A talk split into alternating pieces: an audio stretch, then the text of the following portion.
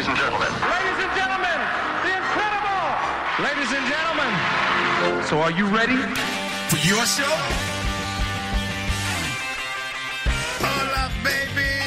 Soy Little Steven. Bienvenido a Little Steven's Underground Garage and Rock FM. Welcome to the show, ladies and gentlemen. Hola familia, buenas noches. Soy Carlos Medina, a tu lado en este nuevo Underground Garage aquí en Rock FM. Esta noche Little Steven va a dedicar el programa a un artista muy especial. David Bowie será el protagonista esta noche, pero ojo que la música que escucharemos del Duque Blanco creo que no te la esperas porque el guitarrista de Springsteen va a echar la mirada atrás a los comienzos del artista inglés cuando aún se hacía llamar David Jones. Pero no me adelanto. Eso sí, de momento arrancamos el programa con el Bowie que nos es más familiar. Suena la canción Star que da comienzo al show aquí en Rock FM. Buenas noches.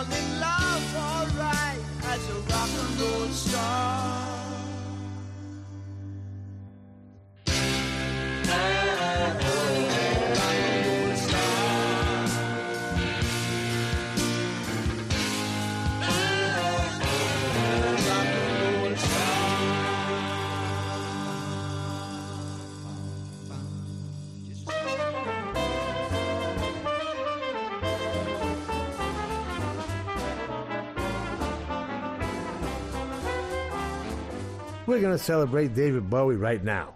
Born David Robert Jones, January 8, 1947, in Brixton, which was a part of London, and grew up in Bromley, Kent, with a Yorkshire father and Irish mother.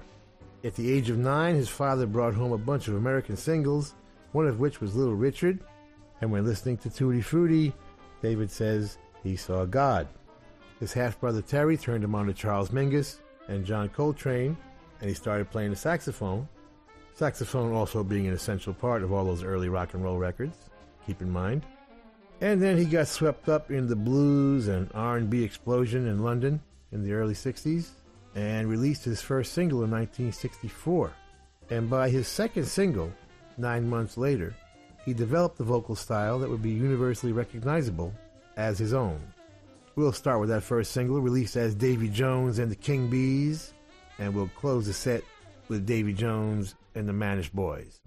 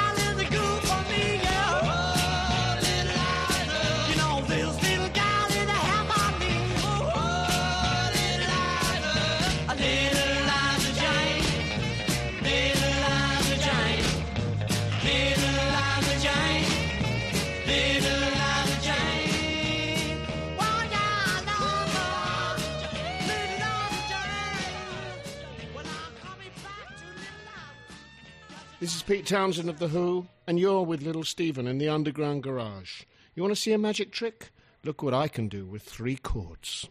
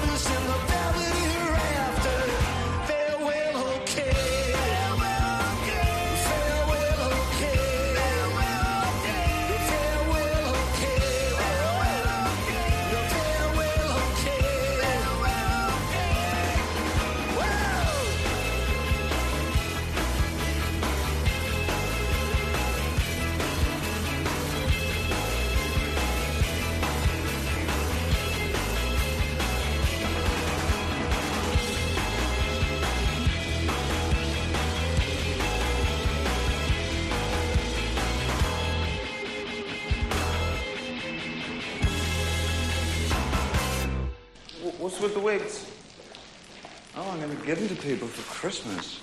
You you think that's a good present? Who, who wants an old wig? Yeah, sure. Oh, piss pan.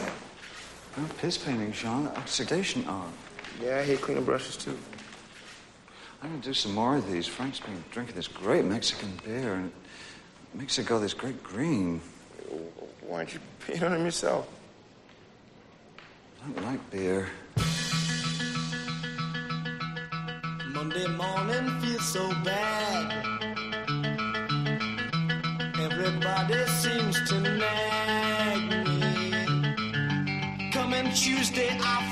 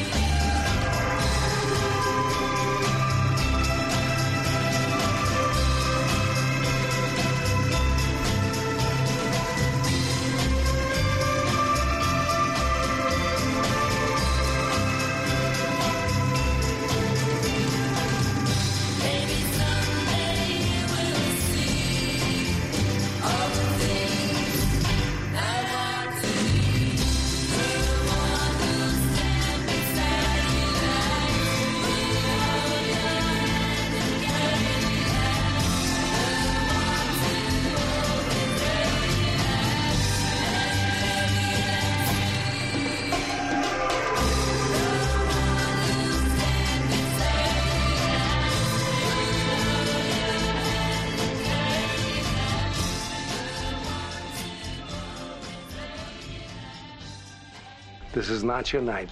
yeah, tell me about it. You ever send a guy a newspaper with a dead fish in it? Uh, you got me mixed up with something from the movies, kid.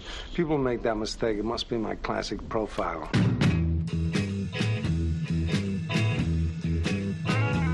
Well, I pity the fool.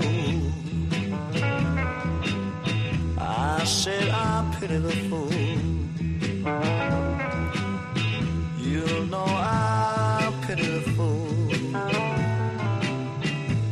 I said I pity the fool. She'll break your heart one day, then she'll laugh as she walks away. Yeah, I pity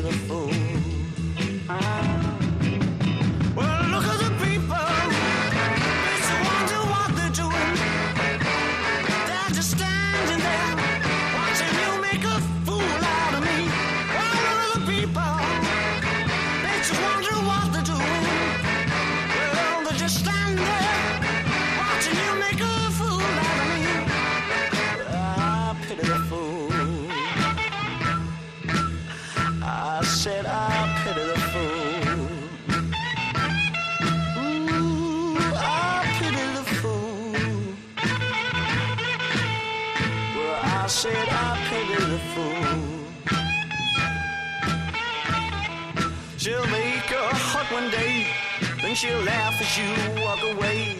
Well, I pity the fool.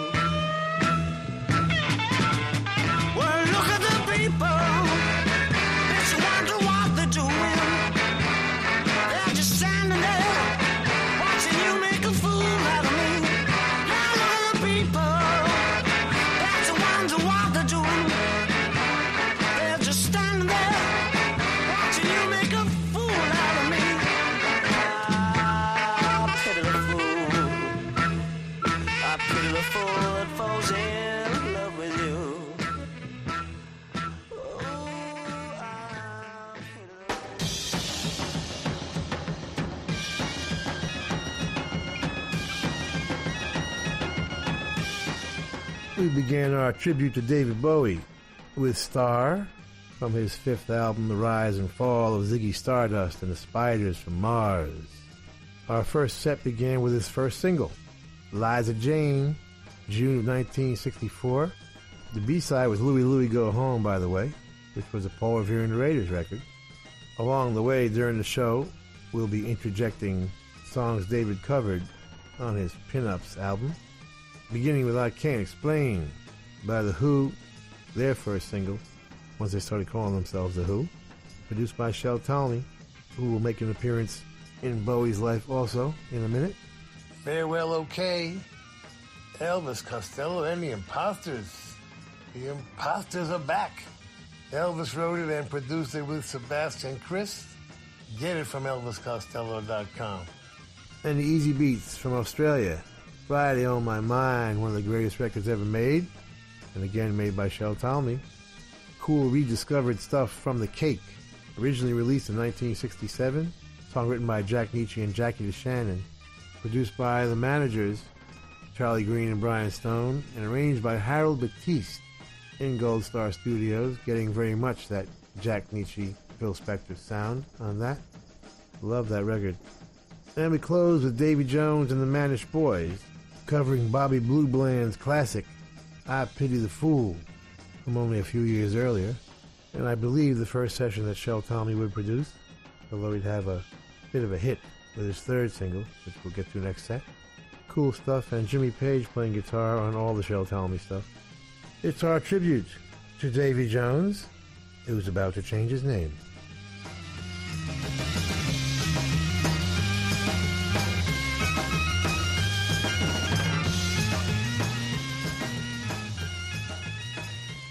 Sigues en el Underground Garage de Little Steven, un programa en el que esta noche el protagonista es David Bowie. Y en ese sentido, y ya hechas un poquito las presentaciones, llegamos a ese punto de la historia en la que, pues allá por 1966, el artista inglés decidió cambiarse su nombre artístico a David Bowie. Previamente se hacía llamar Davy Jones, pero para evitar confusiones con el músico de The Monkees, que estaban además causando fulgor en aquellos años, decidió cambiárselo a Bowie. A partir de ese momento, y habiendo también experimentado con sus influencias favoritas como el blues, el soul o el rock and roll en sus primeros singles, publicó su primer disco como solista y bajo el título de David Bowie. Esto ocurrió en 1967 y muy alejado de todas sus influencias previas, parece que Bowie experimentó bastante y volcó parte de su experiencia en las artes dramáticas para trabajar en un disco que es verdad que no se entendió muy bien en la época, al menos en términos, bueno, de ventas, que fueron bastante pobres, sí en términos de crítica, pero también es cierto que dos años después de aquello, eh, Bowie cambió de manager, confiando en uno nuevo, en Kenneth Pitt, para empezar a trabajar en su segundo disco de estudio, que por cierto volvió a titular como David Bowie. Sin embargo, aquí ya incluía una de sus grandes composiciones, Space Oddity. Dale, Stevie.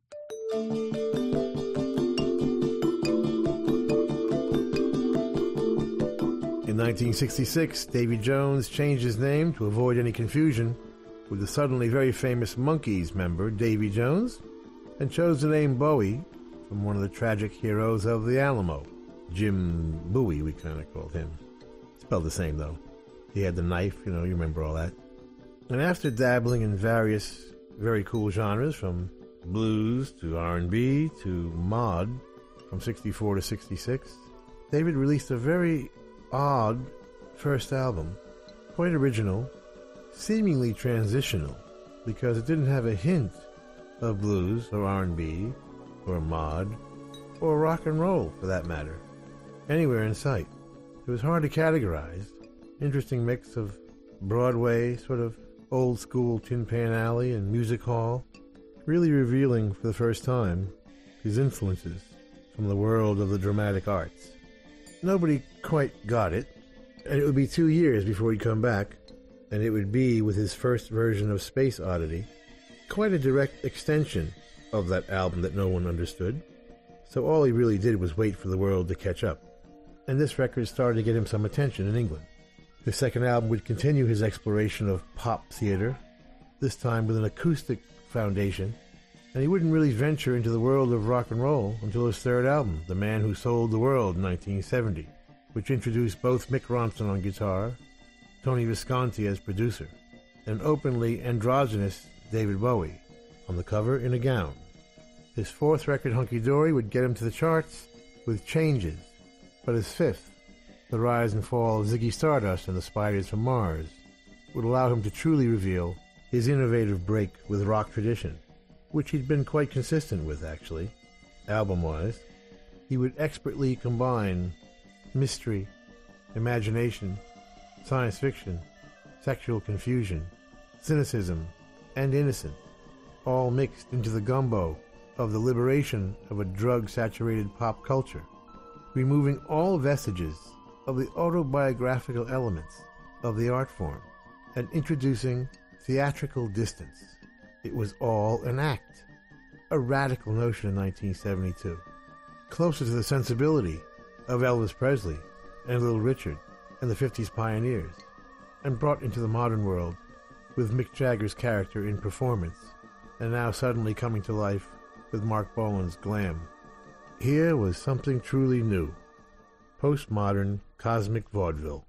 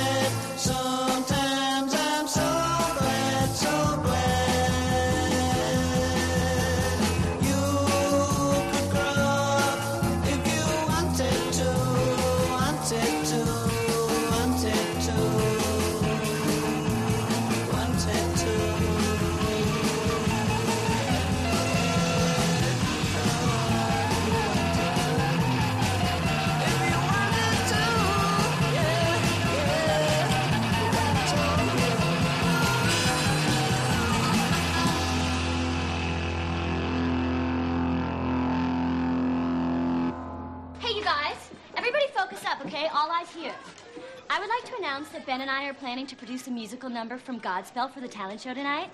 I'm sorry, Ben is producing. I'm directing slash choreographing. And I'm only speaking from personal experience, but if you can't carry a tune, don't come into the audition environment and waste our time. For serious, okay? Okay, and bring a lot of movement clothes, aka jazz shoes, dance belts, lycras, et al. And seriously, FYI, you guys, this is not an excuse to get out of your regular activities. This is an excuse to do some good musical theater. So be prepared, be enthusiastic, and leave your attitude and baggage at the door, because we don't need it.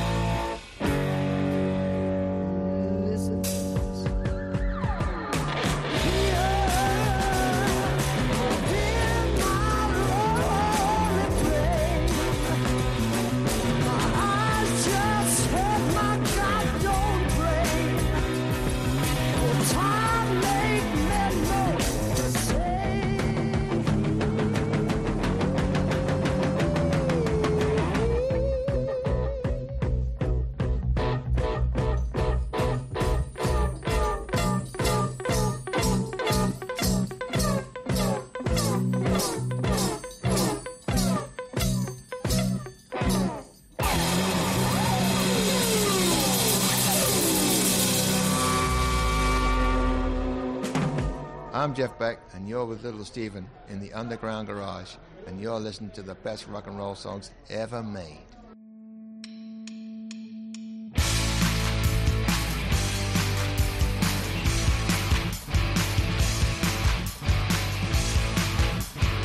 I got a message for you.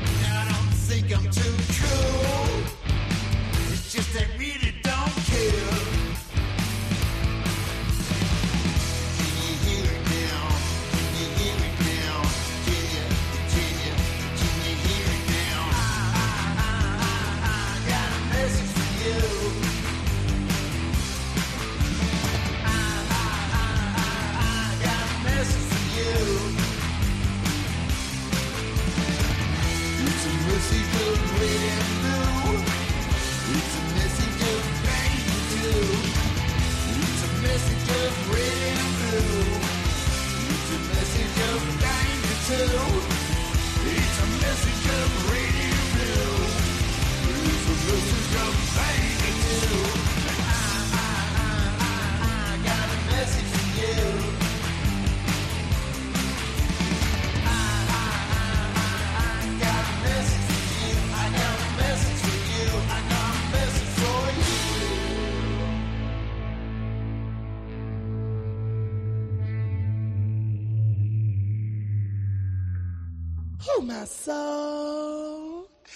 Baby, baby, baby, baby, baby. Don't you know my love is true? Honey, honey, honey, honey, honey. Get up off of that money. Love, love, love, love, love. Oh, my soul. Baby, baby, baby, baby, baby.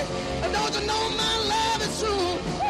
Honey, honey, honey, honey, honey. Get up off of that money. Kiss, kiss, kiss, kiss, kiss. My soul. Baby, baby, baby, baby, baby. And don't you know my love for you? Honey, honey, honey, honey, honey. Get up off of that money. Love, love, love, love, love. Oh, my Well,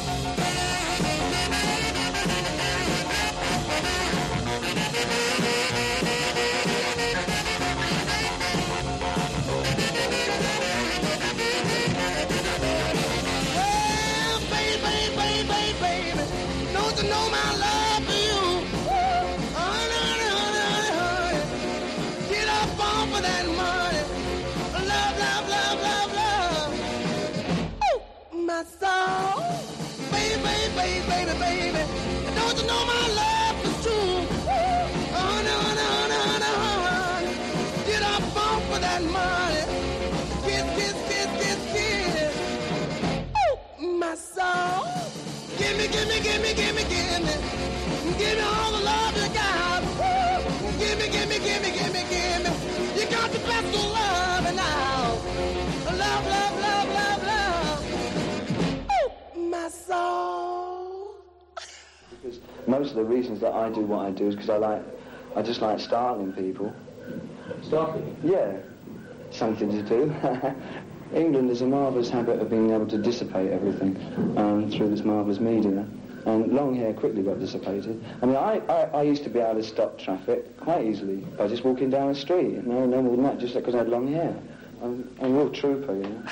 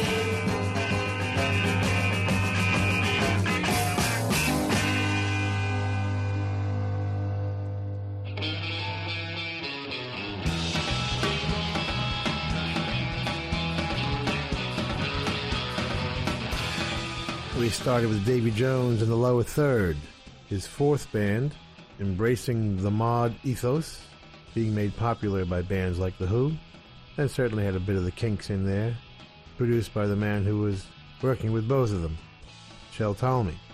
You've Got a Habit of Leaving would be the A-side on Parlophone, 1965.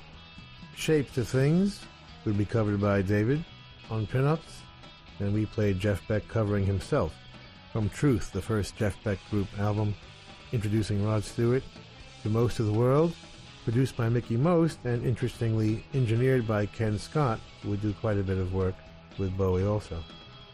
I got a message for you. Mickey Leigh's Mutated Music. Yeah, the album that's coming is Variants of Vibe. And Mickey uh, wrote and produced it. And is joined by Wesley Crawford and Pat Carpenter. Get it from wickedcoolrecords.com. And the man who single-handedly invented rock and roll, Little Richard himself. Ooh, my soul. 1958. I see God every time I hear Richard. Bumps Blackwell, pushing the faders up as far as they would go. And we close the set with the B-side of You've Got a Habit of Leaving Me with Baby Loves That Way. Very cool stuff from Davy Jones in the lower third, produced by Shel Talmy. We'll be back.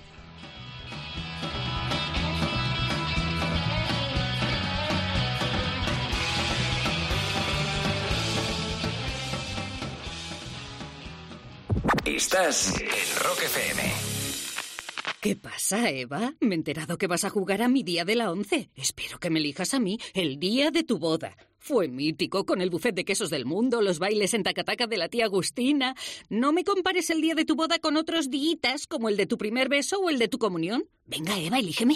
Tus fechas más especiales quieren hacerte ganar mi día de la once. Por solo un euro puedes ganar miles de premios. Elige bien, porque uno de cada cinco toca.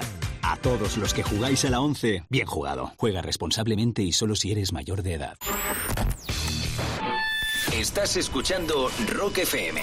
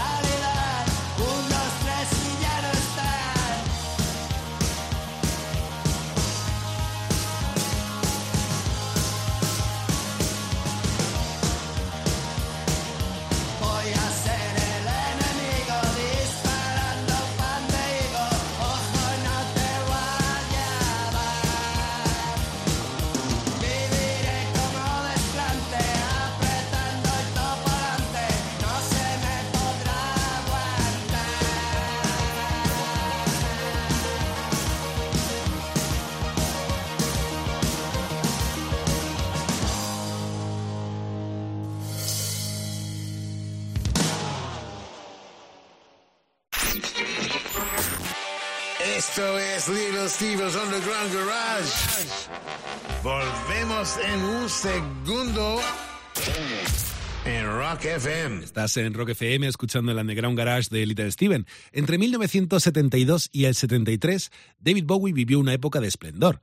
Para entonces, bueno, ya había publicado el disco Ziggy Stardust and the Spiders from Mars, habiendo colocado pues cuatro discos y ocho singles en el top 10 eh, del Reino Unido. Y bueno, gran parte de ese triunfo, de ese éxito, decidió volcarlo en ayudar a algunos amigos y músicos a los que admiraba. Por ejemplo, produjo el disco Transformer, ese disco rompedor de Lou Reed, así como también un par de discos de Iggy Pop y les echó un cable a Mod de Hoople para que salieran pues adelante. Sin embargo, en lo que a su, propia, carrera se refiere sobre el escenario, es verdad que el personaje de Ziggy Stardust, que Bowie había, había, creado y que se convirtió en una tarea muy exhaustiva para él, dado lo intenso que era la carga dramática que le exigía Bowie sobre el escenario, hizo que decidiera retirarse en julio del 73 con un concierto en el Hammersmith Odeon de Londres. A partir ya de ese momento, David Bowie iría jugando pues a menudo con nuevos personajes que iba creando a lo largo de su carrera, siendo uno de los más conocidos, por ejemplo, por el gran público, ese gran Duque Blanco, bueno, el delgado Duque Blanco. Pero casi mejor que nos cuente sobre ello Little Steven.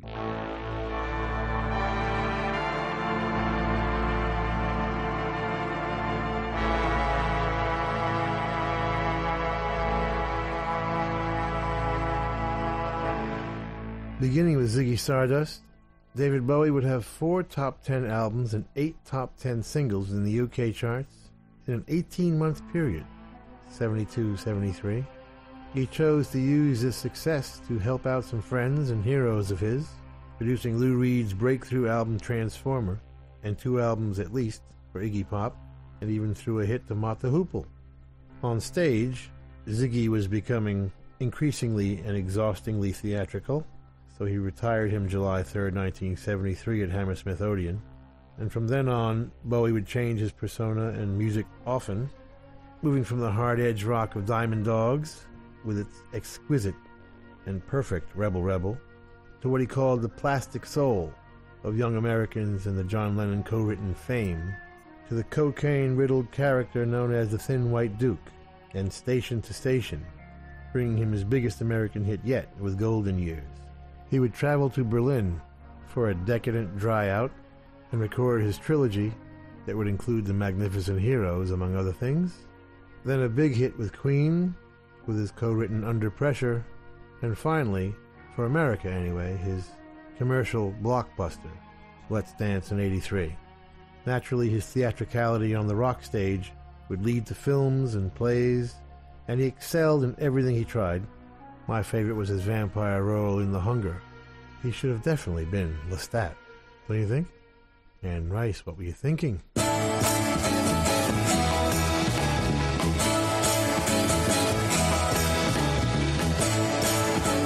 Question time that says I brought dishonor. My head's spouting shame. It seems that I've blackened the family name. Mother says that she can't stand the neighbors talking. I've gotta pack my bags, leave this home, start walking. Yeah, I'm guilty.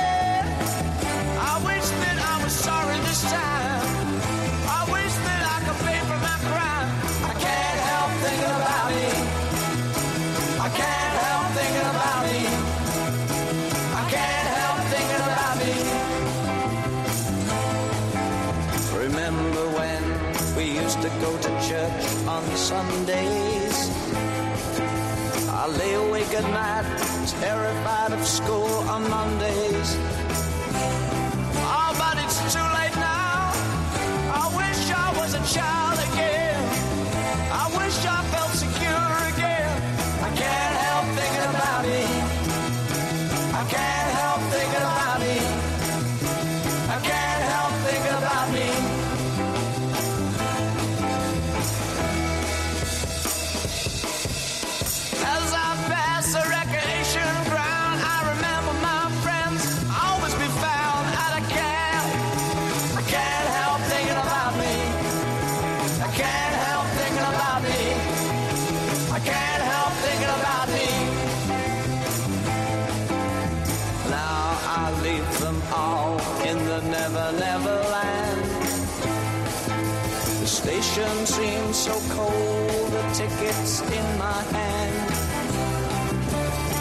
girl calls my name. Hi, Dave. Drop in, see around, come back if you're this way again. I'm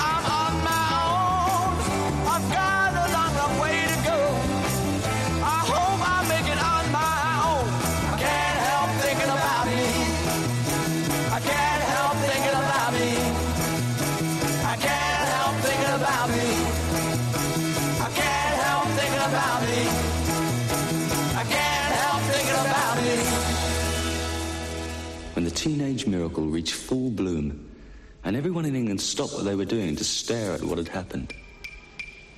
The Soho nights were cool in the heat, with light and music in the streets, and we couldn't believe that this was really coming to us at last. Nobody knew exactly why. But after so many dreary years of bombs and blitz and slow rebuilding, no sugar, no jam, nothing sweet anywhere. With the whole English world dressed in grey, it seemed forever.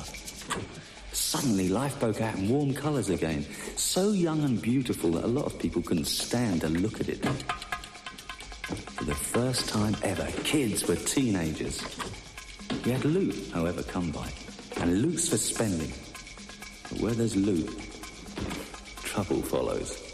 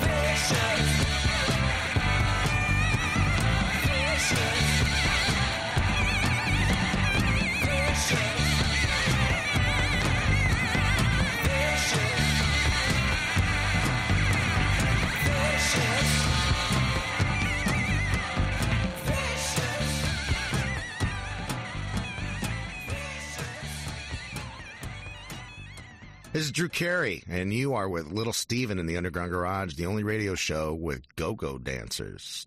That's why I like it.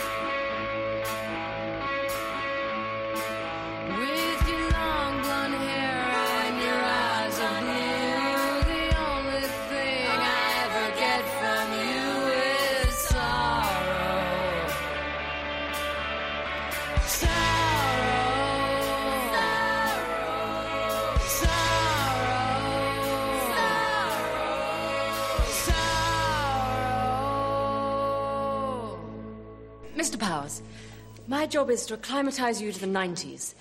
You know, a lot's changed since 1967. No doubt, love, but as long as people are still having promiscuous sex with many anonymous partners without protection, while at the same time experimenting with mind expanding drugs in a consequence free environment, I'll be sound as a pound.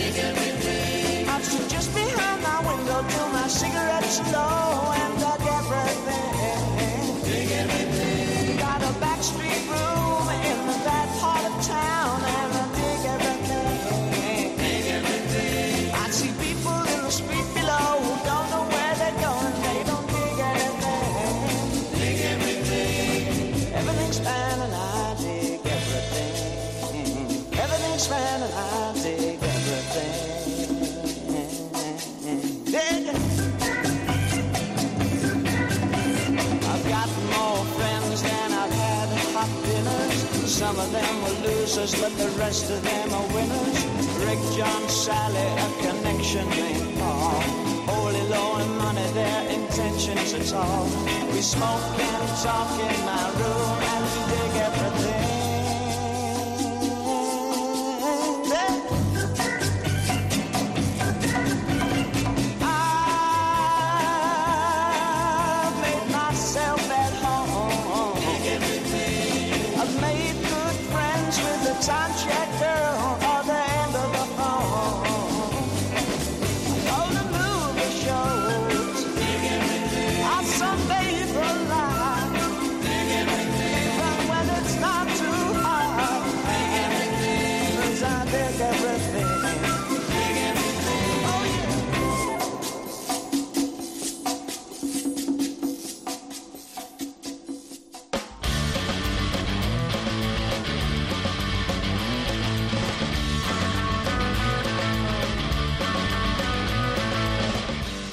Started that set with the first time.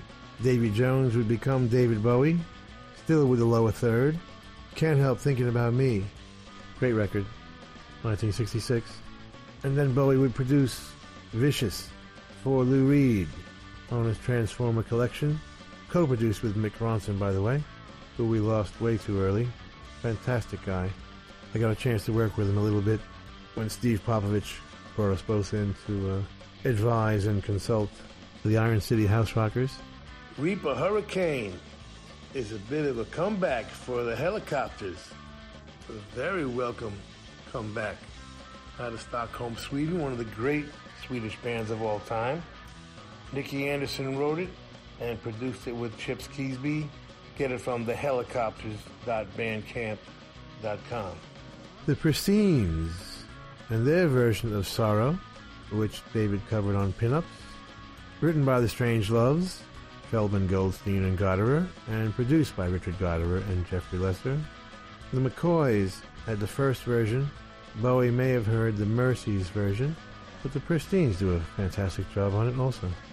And the ultimate tribute to that song is George Harrison using the line with your long blonde hair and your eyes of blue in his It's All Too Much on the Yellow Submarine soundtrack.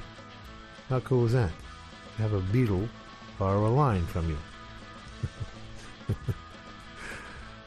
Uh, and David Bowie, at his absolute most Austin Powers mod.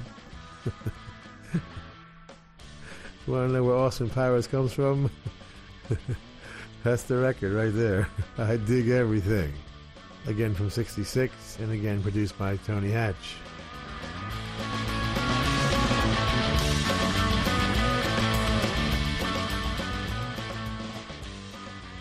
Detenemos la maquinaria del garage para descubrir juntos la música que más le ha llamado la atención a Little Steven estos últimos días porque llegó el momento de escuchar la canción más chula de la semana. Esta noche la presenta Fast Eddie con Take a Look. Dale, Stevie.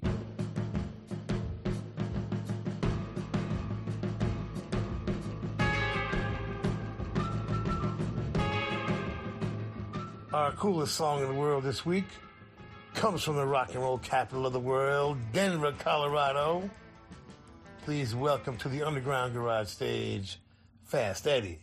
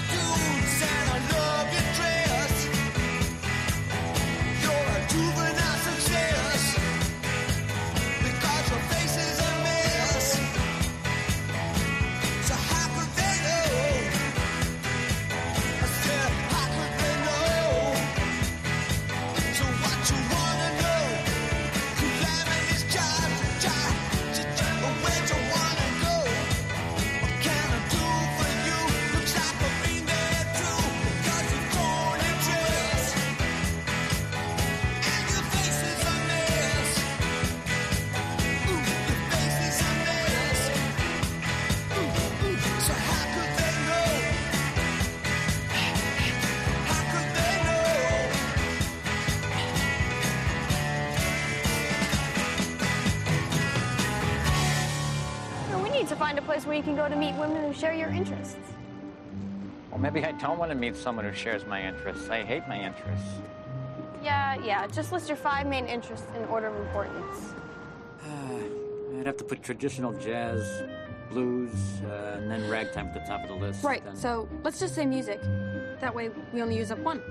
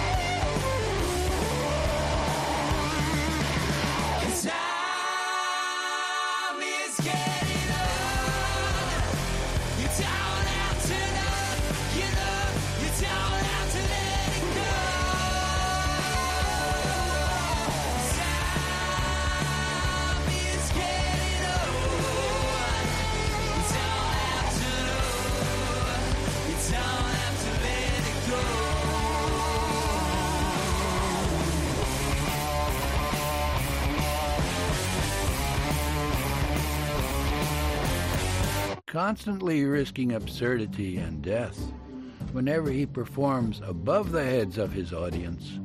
The poet, like an acrobat, climbs on rhyme to a high wire of his own making and balancing on high beams above a sea of faces, paces his way to the other side of day, performing entrechats and sleight of foot tricks and other high theatrics, and all without mistaking anything for what it may not be.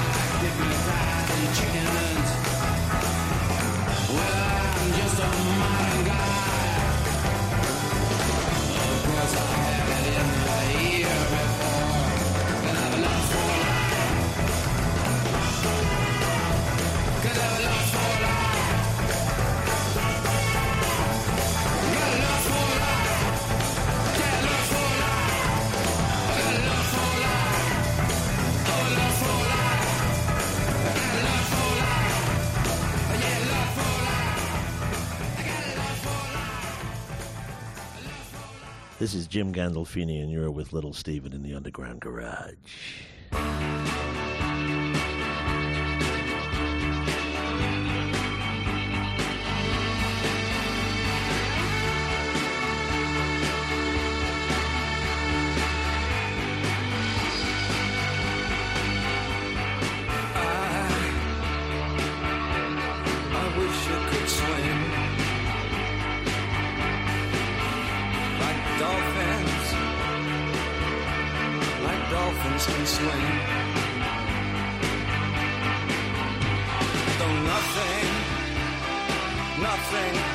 parts together, you can beat them forever and ever. Oh, we can be heroes just for one day.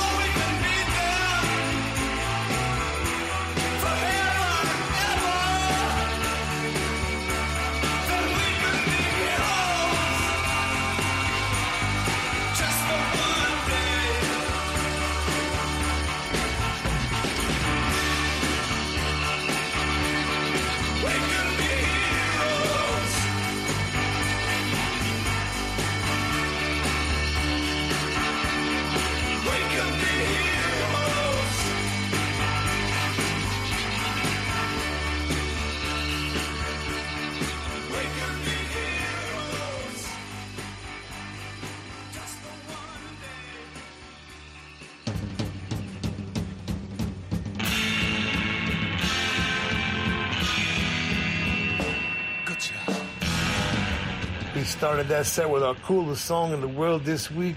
Take a look. It is the title track of the new album by Fast Eddie out of Denver. Micah Morris wrote it and sings it. He's joined by Devon Francie, Lisandro Gutierrez, and Arj Narayan. We will forgive the pronunciations. And uh, produced by Tuck Smith. Get it on Spaghetti Town Records. Spaghetti with a Y, no less. Yeah, our coolest song in the world this week. Take a look from Fast Eddie.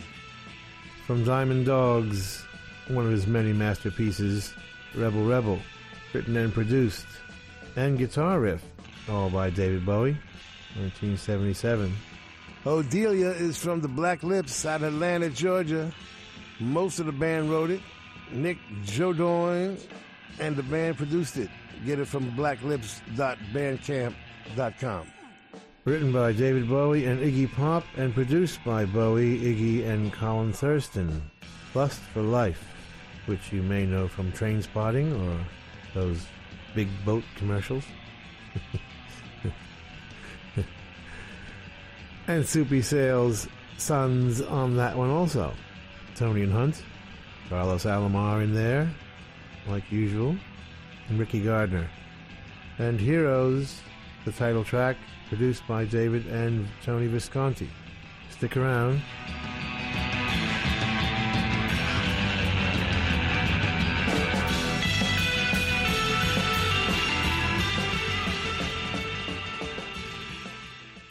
Estás escuchando Rock FM. Aviso importante a corredores. Si quieres vivir una experiencia única en la carrera más bonita de España, el 24 de abril se celebra el Rock and Roll Run Series Madrid con distancias de maratón, media maratón y 10 kilómetros. Las inscripciones están volando, así que apúntate ya y viste de running. Inscríbete en rockandrollmadridrun.com. Colabora Ayuntamiento de Madrid. Estás escuchando Rock FM.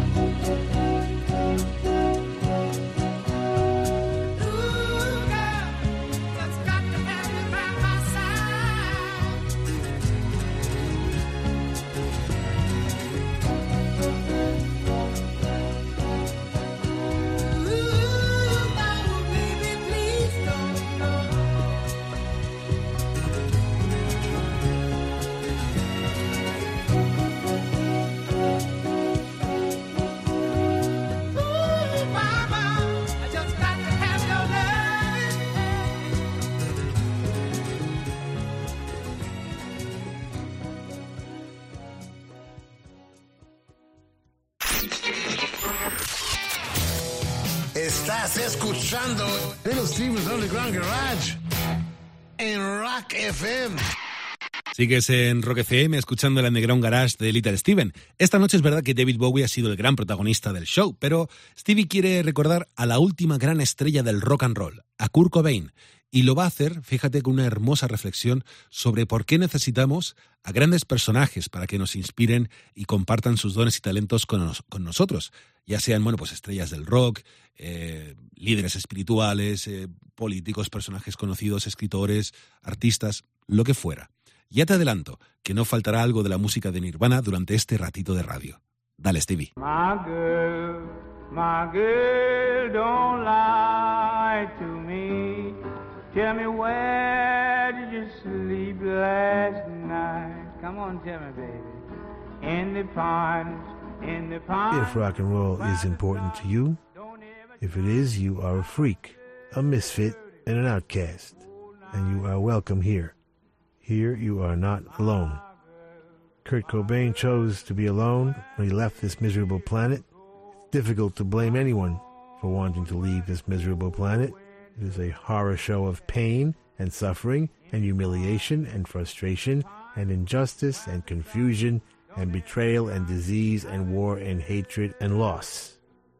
Having acknowledged that, it always feels tragic when somebody chooses to check out. And when a person has somehow made their way through the darkness and fog and confusion, and with no real assistance or roadmap, miraculously found their value to this planet, it is particularly tragic. His ability to communicate his alienation was extraordinarily helpful to all those who thought they were alone in their own alienation. Everybody out there who, as the 80s went by, never felt a part of the celebration of either Reagan's patriotic delusion or the Clinton economic hustle, and those who couldn't bear the thought of seeing one more smiling face with big hair playing happy chords on MTV. Everybody has a value, a job to do, a destiny to fulfill. The trick is finding it sometimes. Some of us go through our whole lives never finding it. It is art that helps us to find it. Art helps us find ourselves. And if because of that we hold artists in a little bit higher esteem than tax collectors, well, it's understandable, isn't it? And if the line between artist and celebrity becomes too thin, well, so what? If your gift, your job, is communicating, and the more people you reach, the better you've done your job. And by the way, being successful at anything isn't easy. No one gives it to you. You can't inherit it. It is earned. There is no other way to get it. If for one moment anybody who is successful thinks they are not worthy of that success, well, that is absurd, and in fact, impossible. If you didn't deserve it, you wouldn't have it. It is too rare a commodity. So if Kurt Cobain left us because of physical pain, it is tragic he couldn't find the right healer. If he left us because he had grown too weary of the struggle, well, that is tragic that he didn't find inspirational counsel. But don't try to tell me he joined the 27 Club with Brian Jones, Janis Joplin, Jimi Hendrix, and Jim Morrison because he couldn't relate to being a rock star. Because that's too tragic to contemplate. He was the last rock star. His death ended the rock era. And people need heroes and gurus and counselors and artists and rock stars. Without them, we're left with the superficial, mindless, emotionless pop trash we're drowning in now. Rock and roll misses Kurt Cobain.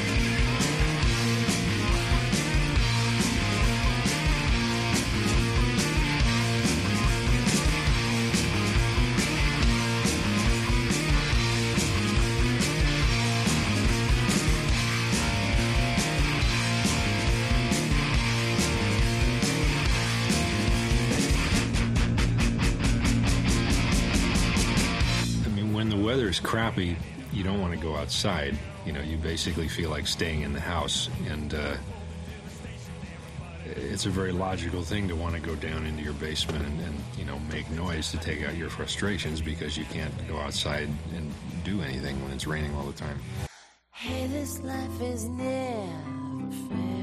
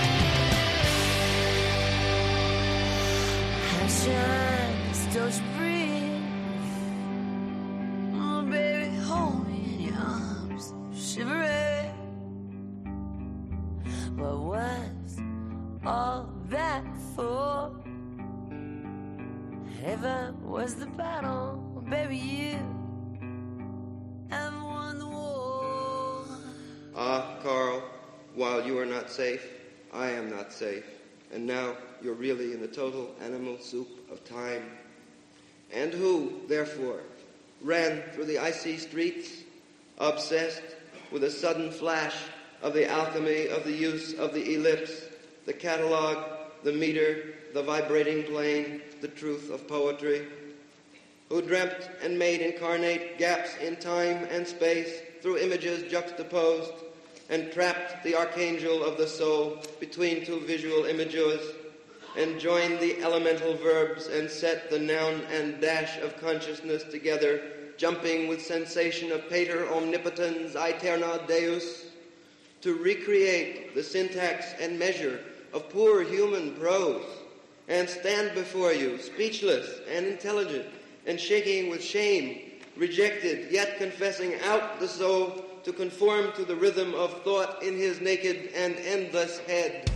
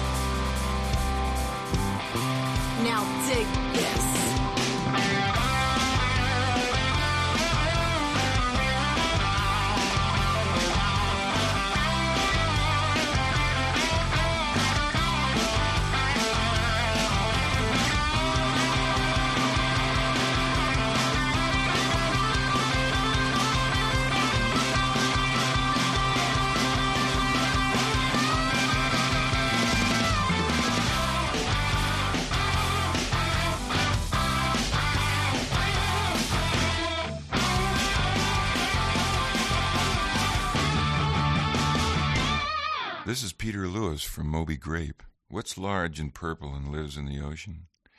It's Little Steven's underground garage.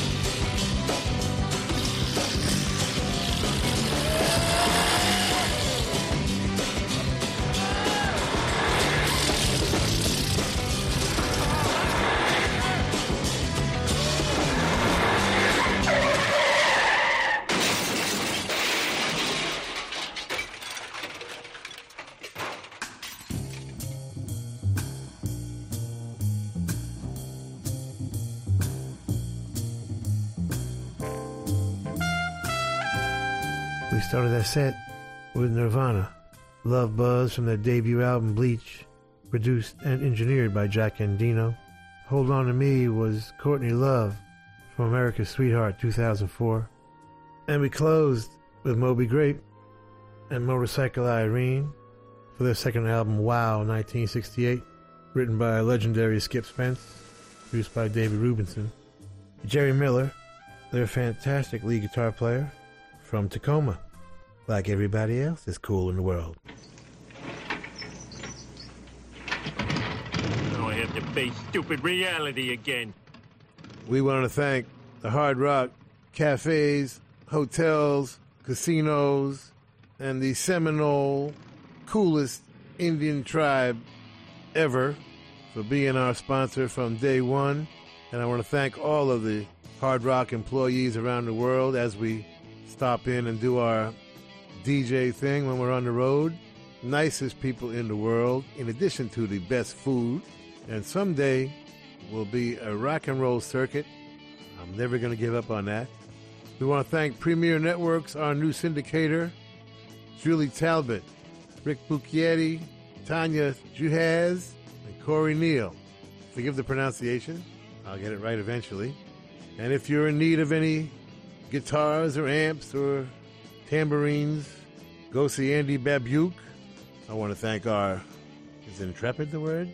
Or is that an aircraft carrier?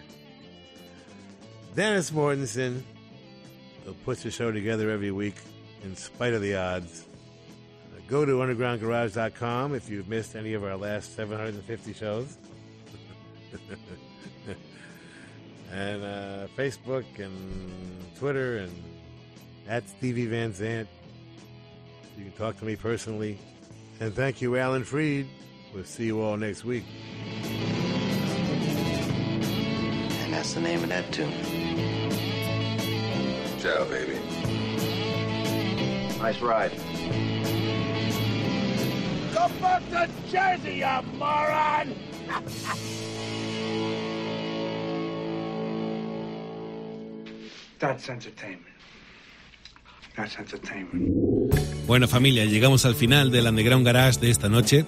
Espero que hayas disfrutado del programa, también de la música, en la que David Bowie ha sido gran protagonista, sobre todo ese primer David Bowie, antes de llamarse así, aquel David Jones, que fue recorriendo muchísimos estilos musicales desde el soul, el blues, el rock and roll, hasta terminar siendo pues el Duque Blanco, Ziggy Stardust y tantos otros personajes. Si te apetece, nos encontramos el domingo que viene aquí en Rock FM. Un abrazo.